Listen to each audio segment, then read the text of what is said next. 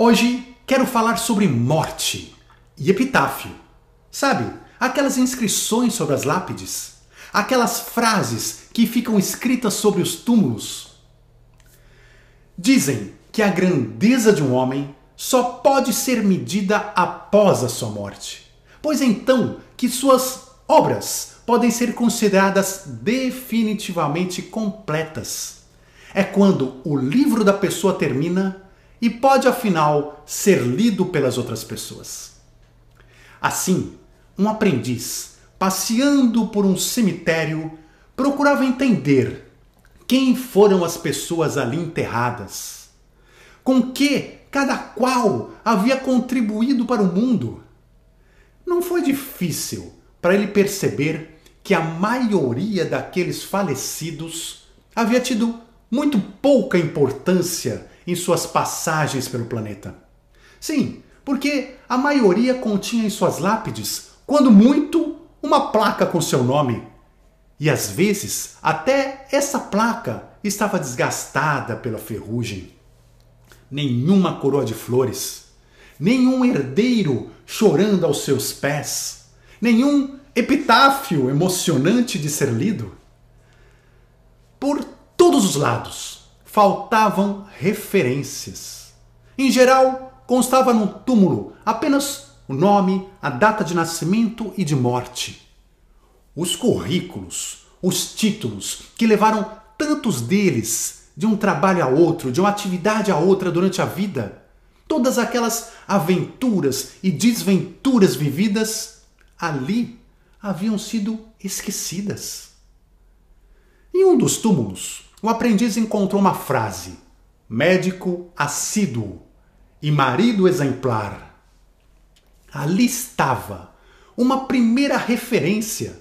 Afinal, algum familiar fizera questão de estampar o que determinado defunto havia sido em vida.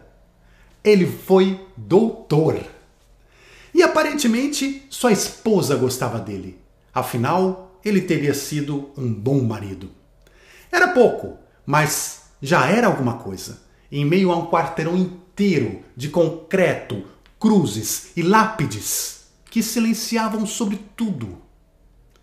Às vezes, ele via aqui e ali uma fotografia, já meio amarelada, revelando a face de alguém sorridente que certa vez passeou pelas ruas do lado de fora dos perímetros do cemitério. Mas quem vê cara não vê coração, ele pensou. Apesar da imagem ali estampada, o morto ainda poderia ter sido qualquer pessoa. Uma pessoa boa, má, feliz, triste, quem sabe até outro médico. Ou então um poeta cujas poesias terminaram guardadas em alguma gaveta de um parente ou perdidas pela corrosão das folhas do papel em que um dia foram escritas. Quem sabe ele era um padre, ou talvez alguém que não acreditasse no céu e no inferno. O aprendiz continuou sua caminhada, tentando extrair o sentido daquilo tudo. Haveria algum sentido naquilo? Em determinado momento, ele sentou-se sobre um jazigo que tinha ao canto um vaso de flores vermelhas, recém-colocado, e ficou observando ali nos corredores vazios que cruzavam norte a sul, leste a oeste, e vindo de trás dos altos muros que cercavam além do cemitério, ouviu as vozes ao longe de pessoas o barulho de vida que chegava da rua. Carros buzinavam em um frenesi, operários trabalhavam na construção de um prédio nas adjacências, pessoas passeavam pela calçada lateral, conversando sobre assuntos banais. Naquele instante, o aprendiz se indagou se também havia sentido na vida que corria do lado de fora do cemitério. Desperdício foi o que ele pensou. Tantas almas, tantas oportunidades, tantos momentos, mas a maioria vividos como se a vida fosse algo a ser empurrado com a barriga. Fossem os vivos, fossem os mortos, não pareciam ter muito para contar ou para ensinar. A vida seria mesmo um tamanho vazio? Nesse momento, ele reparou em um jazigo à sua esquerda, no qual havia um interessante epitáfio que dizia: Minha vida não foi fácil, mas não deixei de ser alegre. Não fui um homem sábio, mas o pouco que aprendi também ensinei. Não trouxe nada comigo, porque compartilhei tudo aquilo que eu tinha em vida. Testemunhei a felicidade nos olhos de ricos e de pobres, cuja amizade verdadeira eu ofereci.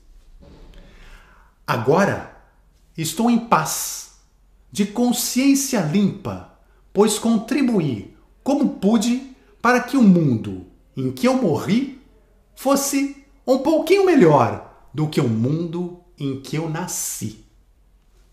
Sem dúvida, se o aprendiz fosse obrigado, naquele momento, a julgar todos aqueles mortos, aquele falecido seria a pessoa mais importante do cemitério.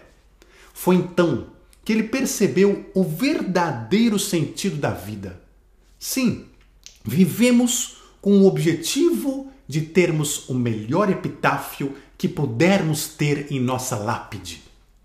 E a cada dia de nossa existência, as pessoas deveriam trabalhar na criação do seu próprio epitáfio, a ser utilizado no dia derradeiro. E durante a vida, fazer dele a diretriz para todas as suas ações. Pois um homem que um dia estará morto, sem ter qualquer conteúdo para exibir no seu epitáfio, é sem dúvida um desperdício das dádivas divinas. E no final, nosso epitáfio será o nosso maior testemunho. E você, qual será o seu epitáfio? Um forte abraço, muita luz e até já!